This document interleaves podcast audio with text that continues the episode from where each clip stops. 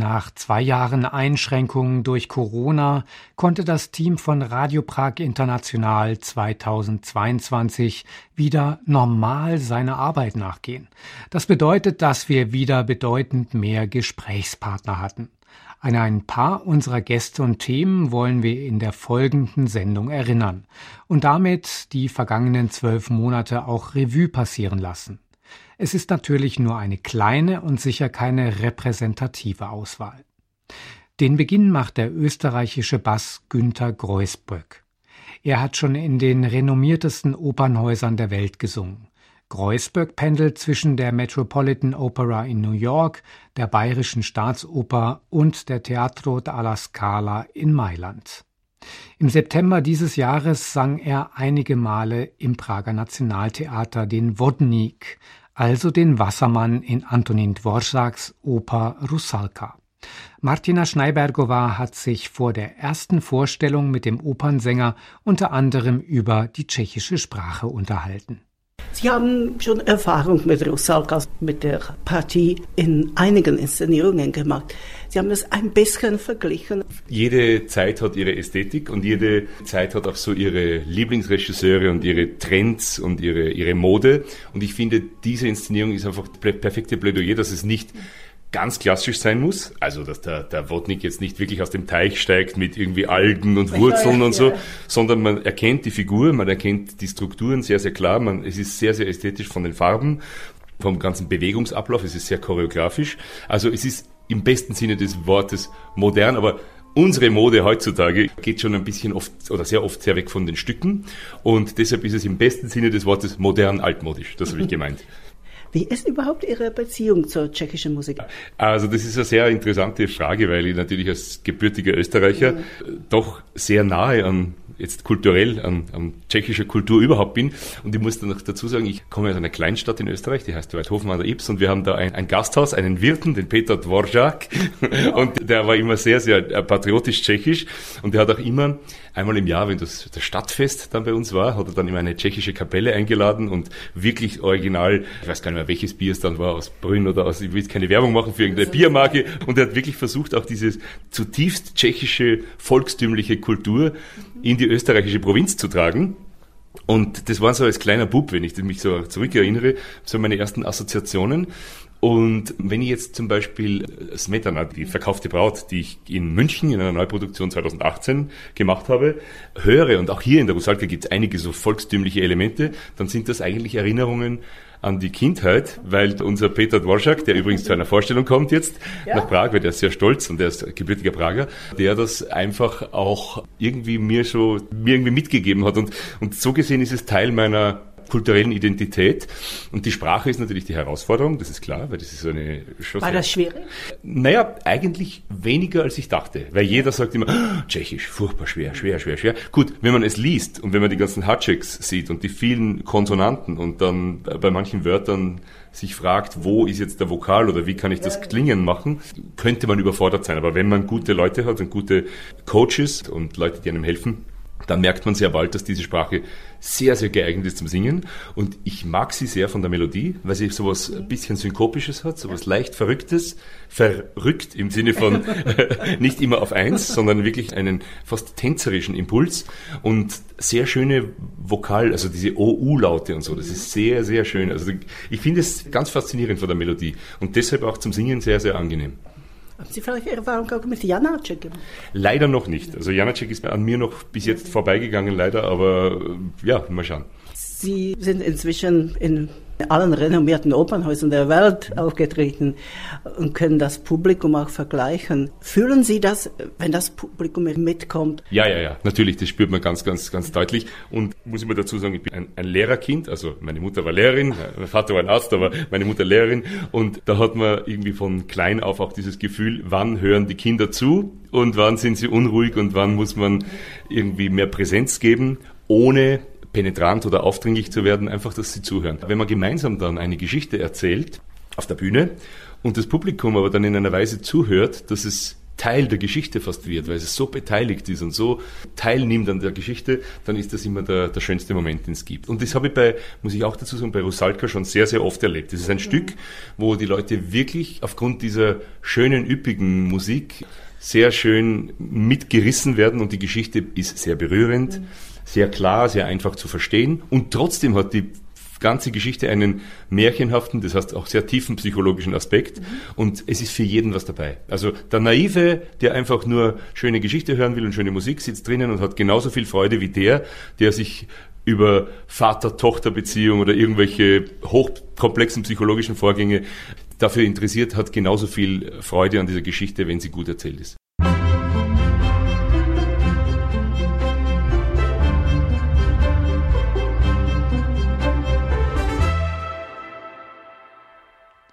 Von diesem eher leichteren Beginn nun zu einem tiefer gehenden Problem. Auch 2022 war die Polarisierung der Gesellschaft in Tschechien ein Thema. Zwar zeigte sie sich nicht mehr so akut wie in der Corona-Krise, aber Demonstrationen einerseits für und andererseits gegen die Regierung gab es auch in diesem Jahr. Und ebenso wird im angelaufenen Wahlkampf für die anstehende Präsidentschaftswahl über die Spaltung der Gesellschaft und deren mögliche Überwindung diskutiert. Anfang des Jahres hatten wir bei Radio Prag International die Soziologin Katarzyna Smejkalova zu Gast. Sie stellte die Publikation Eine Gesellschaft unterschiedliche Lebenswelten vor. Diese war auf Grundlage einer Studie entstanden, die das Prager Büro der Friedrich Ebert Stiftung und die Demokratische Masaryk Akademie durchgeführt hatten. Die darin konstatierte Fragmentarisierung der tschechischen Gesellschaft weist interessante Parallelen, aber auch Unterschiede zur Lage in Deutschland auf. Daniela Honigmann hat mit Smejkalova gesprochen. Also es geht um die Studie Eine Gesellschaft unterschiedliche Lebenswelten. Ähm, können Sie zusammenfassen, was die hauptsächlichen Ergebnisse, Erkenntnisse aus der Studie sind? Mhm. Also ich äh, fange vielleicht ähm, etwas breiter an mit der Geschichte, wie die Studie entstanden ist, weil das ähm, wichtig ist, weil es auch einen deutsch-tschechischen Vergleich ähm, gibt. Äh, wir haben nämlich mit der Studie uns inspirieren lassen von einer Studie der Berliner Zentrale der Friedrich-Ebert-Stiftung äh, unter dem Titel Auf der Suche nach dem verlorenen Dialog, ähm, die ähm, sich so ein bisschen zur Aufgabe gemacht hat, die These zu testen, inwieweit gibt es in dieser gespaltenen deutschen Gesellschaft auf der einen Seite die Weltoffenen, auf der anderen Seite die eher nationalistisch äh, konservativ eingestellten Bürger. Inwieweit gibt es da überhaupt noch eine Möglichkeit, äh, übereinander zu kommen? Äh, die wichtigsten Erkenntnisse, äh, das ist sicherlich zum einen dies, dass äh, es auf, der, auf den ersten Blick eine ähnliche Spaltung der tschechischen Gesellschaft schon gibt. Also wir haben äh, im Wesentlichen drei Gruppen in der Bevölkerung, drei Einstellungsgruppen. Zum einen die, wie wir sie genannt haben, positiven, zum anderen die kritischen und äh, die Mitte. An sich wäre das ja in einer ähm, ausdifferenzierten, pluralistischen Gesellschaft dann auch nichts, nichts Schlimmes, dass es unterschiedliche Einstellungsgruppen gibt. Das Problem, äh, sowohl in der deutschen wie aber auch in der tschechischen Studie, das zutage getreten ist, war es, dass diese Menschen überhaupt nicht imstande sind, ähm, ein Gespräch über dasselbe zu führen. Also man hat, man teilt letztlich nicht die Lebenserfahrung und es ist auf beiden Seiten nicht das Gespür dafür da, dass die Einstellungen der anderen Gruppen vielleicht einfach von einer anderen Lebenserfahrung geprägt sein ähm, könnten. Ein Beispiel vielleicht aus der tschechischen Studie, besonders plakativ ist es, wenn man über die Europäische Union redet oder über die europäischen Werte. Für die einen, für die positiv Eingestellten, ähm, ist das natürlich etwas, was sehr positiv konnotiert wird. Es wird konnotiert mit Reisen, mit, mit Freiheiten und so weiter. Wir haben aber auch große Bevölkerungsteile, die sowas in der Realität auch nicht tangiert. Also sie können nicht im Ausland studieren, sie können aufgrund der materiellen Situation eben auch nicht reisen. Und für sie ist dann Europäische Union konnotiert beispielsweise damit, dass sie ähm, in einem transnationalen Unternehmen ähm, arbeiten und das schlecht bezahlt werden. Eine ähm, Erkenntnis der Studie, das wurde halt in der Präsentation gesagt, ist ja auch, die deutsche Gesellschaft sei gespalten und die tschechische Gesellschaft sei fragmentiert. Also das heißt, ähm, die Dialogunfähigkeit ist in, in beiden Ländern da? Ja, äh, im Grundsatz äh, schon. Ähm, es ist nicht nur eine Dialogunfähigkeit da, sondern diese Dialogunfähigkeit ist ein Symptom dessen, dass man sehr unterschiedlich die Realität erlebt, sehr unterschiedliche, Leben, sehr unterschiedliche Lebenserfahrungen hat. Das würde ich sagen, gilt für beide Länder. Sie haben aber einen wichtigen Unterschied ähm, angesprochen, nämlich aus der deutschen Studie geht hervor, die deutsche Gesellschaft ist polarisiert. Was bedeutet das? Das bedeutet, dass diese Konfliktlinie, die da ausgemacht wurde, dann tatsächlich auch wirklich für alles ähm, entscheidend ist. Also unabhängig davon, ob man jetzt über die Wohnungspolitik spricht, über die Gesundheitspolitik, über Sachen, die scheinbar gar nicht damit zusammenhängen mit dieser Frage, ob jetzt liberal, ob jetzt weltoffen oder ob jetzt äh, konservativ. Am Ende bilden sich genau diese zwei Gruppen und ihre Einstellungen zu diesen scheinbar unabhängigen Fragen äh, sind davon geprägt, ob man jetzt weltoffen ist oder ob man jetzt konservativ ist. In Tschechien ist diese Spaltungslinie auch sehr deutlich da. Die Sache ist dann aber nur, wenn es ähm, um konkrete hm, Fragestellungen dann geht oder um unzusammenhängende Politikfelder zum Beispiel, äh, ist die Gesellschaft dann nicht immer gespalten entlang dieser Konfliktlinie. Äh, das ist aber leider dann auch nicht wirklich positiv, weil zum Beispiel die, die Themen, die wir getestet haben, war die Einstellung zu der Roma-Minderheit.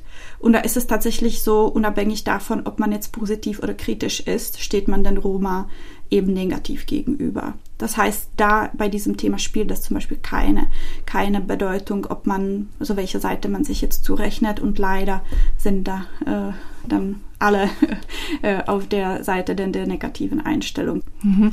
Das heißt also, dass es in Tschechien nicht so feste Meinungsgruppen gibt. Genau. Und wir haben äh, dann auch gemeinsam mit den deutschen Kolleginnen, äh, die hinter der deutschen Studie stehen, die sehr spannende Debatte geführt, was ist denn jetzt eigentlich besser?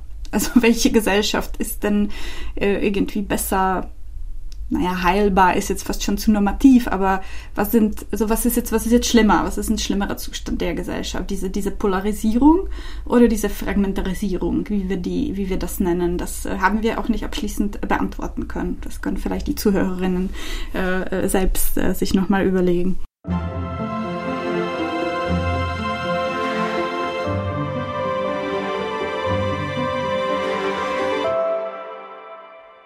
In Deutschland radikalisieren sich zusehends die Klimaschützer.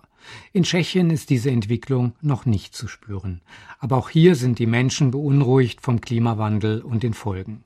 Zu dem Thema haben wir deswegen bei uns schon im Frühjahr 2021 den ersten tschechisch-deutschen Klimapodcast gestartet. Diesen haben die beiden Ökologen und Journalisten Philipp Rambosek und Stepan Wisi für uns produziert.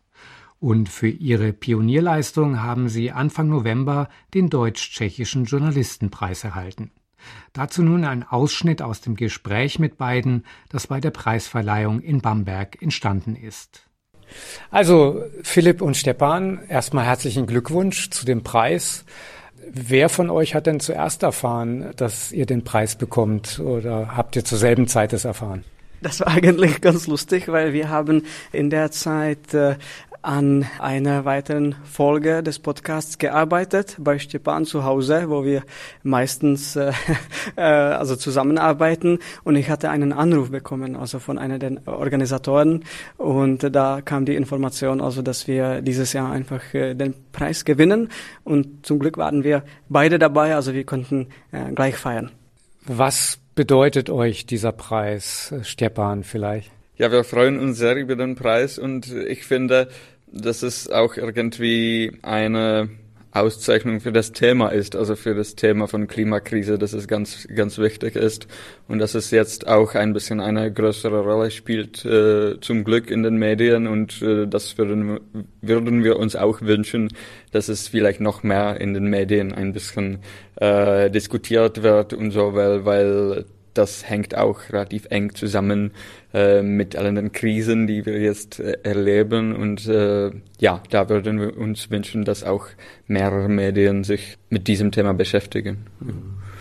Und ich glaube, es ist auch eine Anerkennung äh, der Art und Weise, wie wir dieses Thema behandeln. Also nicht nur, dass das Thema besprochen wird, aber wie das besprochen wird. Und wir bemühen uns, das einfach äh, fachlich zu bearbeiten, äh, ruhig und äh, mit Experten, aber auch also mit Menschen, die sich also mit dem Thema im Alltag befassen müssen, Landwirte oder auch Bürgermeister in den Städten und so weiter. Also wir versuchen so viele Perspektiven wie möglich äh, zusammenzubringen, aber auch diese Expertenebene da zu haben, damit wir wirklich auf sicherem Boden stehen. Wie seid ihr denn dazu gekommen, überhaupt eben so einen deutsch-tschechischen oder tschechisch-deutschen Podcast zu machen zu diesem Thema?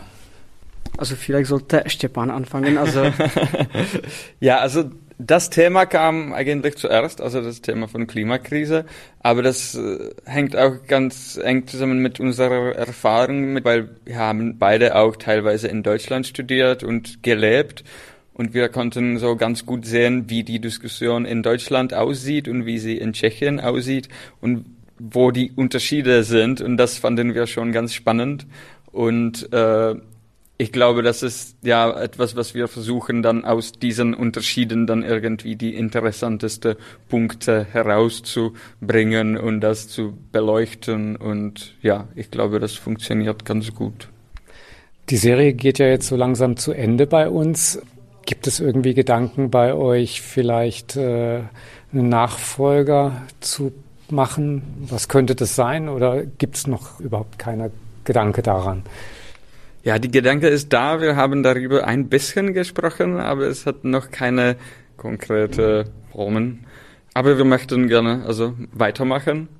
Ich glaube, wir müssen zuerst ein bisschen eine Pause machen, uns ein bisschen erholen und äh, dann würden wir gerne weitermachen. Vielleicht in einem anderen Format ein bisschen, weil so wie es jetzt ist, ist das wirklich sehr zeitintensiv, die Arbeit daran. Wir haben immer zwei, drei Experten, Expertinnen, eine Reportage dazu und das Ganze noch zweisprachig und in zwei unterschiedlichen Versionen, eine kürzere, eine längere. Also ja, mal schauen, wie wir damit arbeiten. Aber es gibt noch viele, viele Themen, die mit äh, der Klimakrise zusammenhängen, die wir einfach aufgreifen können und gerne aufgreifen würden. Also äh, es gibt bestimmt genug Material. Sehr schön. Dann können wir gespannt sein, was äh, vielleicht als nächstes kommt. Und nochmal herzlichen Glückwunsch. Vielen Dank und vielen Dank auch für die tolle Zusammenarbeit.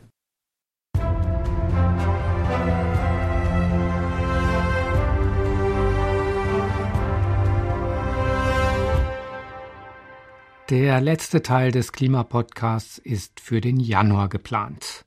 Wir kommen noch einmal zur Musik. Die Schlagersängerin Helena Wondratschkova war viele Jahre lang neben Karel Gott der bekannteste tschechische Star in Deutschland. Im Juni dieses Jahres feierte sie ihren 75. Geburtstag. Marketa Kachlikova hat die Sängerin zu diesem Anlass vors Mikrofon gebeten. Aus dem Interview hören Sie nun einen Ausschnitt, in dem Helena Wondratschkova auf ihre Karriere in Deutschland zurückblickt.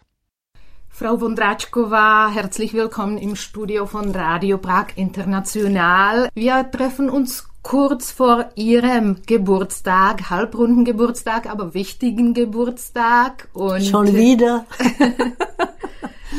Wir senden in die deutschsprachigen Länder. Daher möchte ich nach äh, dem Teil Ihrer Karriere äh, fragen, der mit Deutschland verbunden ist. Äh, Sie wurden vor drei Jahren mit dem Smago Award für Ihr Lebenswerk und Ihren Beitrag für die deutsche Popmusik ausgezeichnet.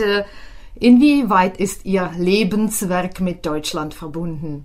Naja, also erstmal äh, diese Smago Award hat äh, mir große Freude gebracht. Ich habe mich wirklich unheimlich gefreut und das war auch sehr angenehmer Abend, weil ich hatte auch die Möglichkeit live zu singen, ein Lied und im Deutsch selbstverständlich, da habe ich auch viele Interview gemacht und nach langem Zeit war das passiert, weil vorher hatte ich, wenn, dann mehr Fernsehen als äh, öffentliche Konzerte. Und naja, das war, das war prima. Können Sie sich äh, an Ihre Anfänge in Deutschland erinnern? Wie kam es eigentlich dazu, dass Sie dort äh, gesungen waren? Es war eigentlich sehr früh am Anfang Ihrer Karriere schon. Ja, das stimmt. Das war im Jahre äh, 1965, als ich nach dem Abitur nach Prag gekommen bin und ein Engagement genommen habe ich im Theater Rococo. Das war ein kleines Theater im Wencesplatz. Das äh, gibt's noch immer. Also mit, mit den Kollegen aus dem Theater sind wir sehr oft nach Deutschland gefahren. Meistens war das im Westdeutschland damals, weil unser Theater hatte irgendeine Freundschaft mit einem Rundfunk, Norddeutscher Rundfunk in Deutschland. Also da erinnere ich mich, äh, dass wir erst einmal im Köln am Rhein waren, dann in ähm, Bremen ich hatte ein bisschen Glück, weil als äh, Schulmädchen hatte ich eine Möglichkeit, Deutsch zu lernen. Dann könnte ich auch Deutsch singen und das war mein Vorteil. Dann war das im Bitterfeld. Kurz danach, das war große Fernsehen, Serie und dann waren wir sehr oft da. Sie haben in der Zeit vor der Wende sowohl im Westen, in Westdeutschland, als auch in DDR gesungen. Können Sie das vergleichen? War die Welt der Popmusik hier und da anders, äh, beziehungsweise anders als in der Tschechoslowakei? Ja, ich muss sagen, in Deutschland war das alles mehr ernst genommen, weil die Tschechen, die sind so ein bisschen locker vom Hocker.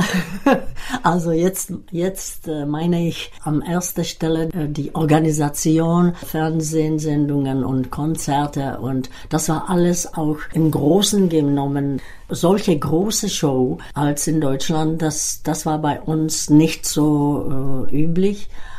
Und äh, ich war sehr, sehr froh, dass ich gerade diese Möglichkeit hatte, weil ich habe viel gelernt in Deutschland, also perfekt zu sein, rechtzeitig zu sein. Und und äh, die hatten sehr gute Technik damals wie im Fernsehen da auch im Konzerthallen also mir hat das äh, wirklich Spaß gemacht, immer hinzufahren. Ich habe auch äh, die Möglichkeit mit fantastischem Ballett, ob das äh, Fernsehballett war oder Ballett vom Friedrichstadtpalast, wo ich auch sehr oft dabei war. Ich hatte auch die Möglichkeit, in deutscher Sprache ein ganzes Programm, das war glaube ich 80er Jahre, äh, moderieren. Mhm. Das war sehr schwer damals für mich, aber ich habe das, das gelernt. Das war die populäre TV-Show Ein Kessel Buntes, Ein oder? Kessel Buntes, ja genau. Und ich habe vor kurzer Zeit gerechnet, ich war siebenmal in diesem Programm dabei. Und das, das war wirklich sehr, sehr lieb und ähm, wir haben das sehr gerne gemacht.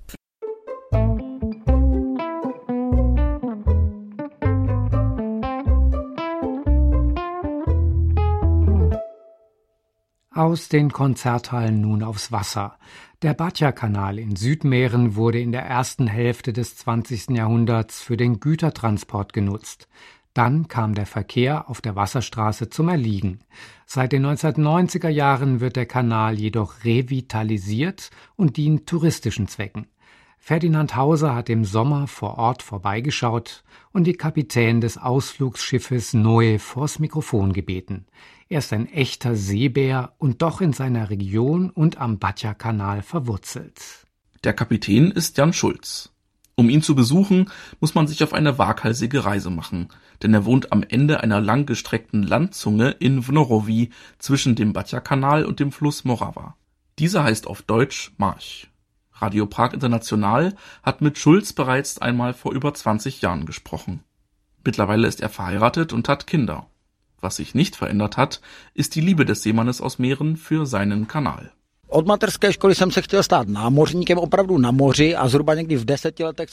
Seit dem Kindergarten wollte ich Seefahrer werden, also so richtig auf dem Meer. Als ich dann zehn Jahre alt war, hat sich das geändert und ich wollte eher auf Flüssen fahren. Ich habe gemerkt, dass mein Interesse dafür größer ist. Der Batja-Kanal war sozusagen das nächstgelegene Meer. Es war damals ein großes Erlebnis, über den Kanal zu schippern, denn hier war niemand unterwegs. Alle waren auf hoher See, aber hier ist vor 25 Jahren keine Menschenseele mit dem Schiff unterwegs gewesen. Ale na Baťově kanále tehdy před 25 lety, když jsem začínal já, nebyl nikdo. So war der Kapitän als einer der ersten dabei, als der Tourismus auf der Wasserstraße in den 90er Jahren Einzug hielt. Als wir zum ersten Mal mit Touristen von Vnorovi nach Stražnice unterwegs waren, fuhr ein kleines Boot mit einer Motorsäge und einer Axt vorne weg. Auf diese Weise wurden die Äste der Bäume zurückgeschnitten, damit sie den Touristen auf dem hinteren Boot nicht ins Gesicht schlugen. Wenn man das heute jemandem erzählt, schüttelt er nur den Kopf.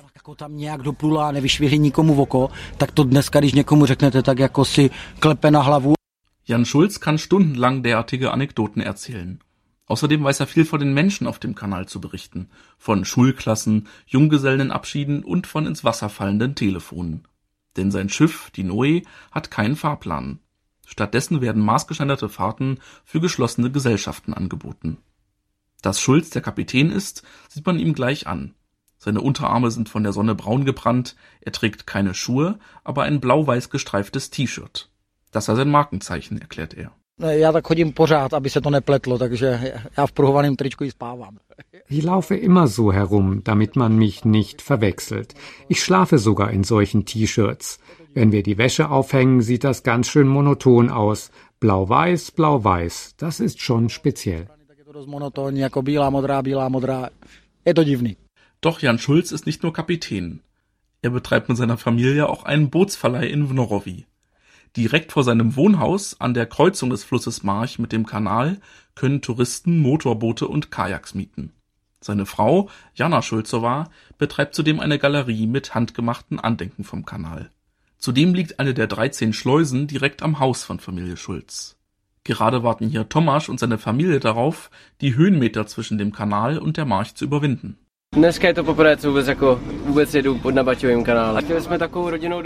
Er sei gerade das erste Mal auf dem Batja-Kanal unterwegs und verbringe auf dem Boot ein verlängertes Wochenende mit seiner Familie, erzählt Tomasz.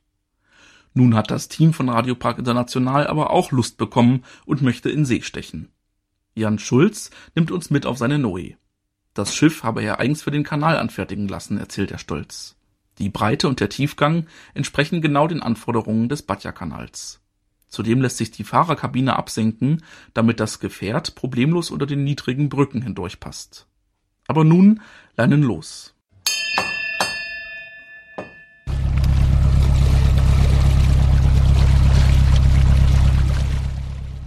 Langsam verlassen wir den Heimathafen der Noe. Schon nach wenigen hundert Metern fragt mich Jan Schulz, ob ich nicht auch einmal steuern möchte. Oha, a jak to? Das sei wie Autofahren, mein Schulz. Man müsse nur ausreichend vorausschauend handeln.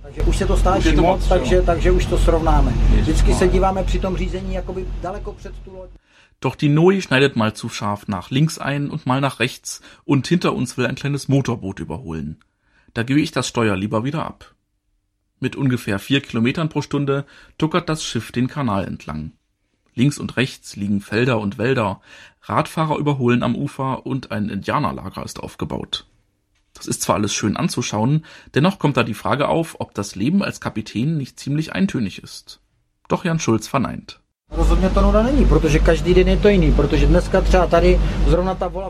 Langweilig ist das ganz und gar nicht, denn jeder Tag ist anders. Heute zum Beispiel ist kein Reiher zu sehen, aber gestern saß einer noch auf diesem Ast. Darüber sind die Adler gekreist. Dann ist ein Reh durch den Kanal von einer Seite auf die andere geschwommen und vier Karpfen sind aus dem Wasser gesprungen. Außerdem treffe ich an verschiedenen Orten andere Boote und muss mich dem Verkehr im Kanal anpassen. Und das Wetter ist auch immer unterschiedlich. Jeder Tag ist hier anders, aber jeder ist wunderschön.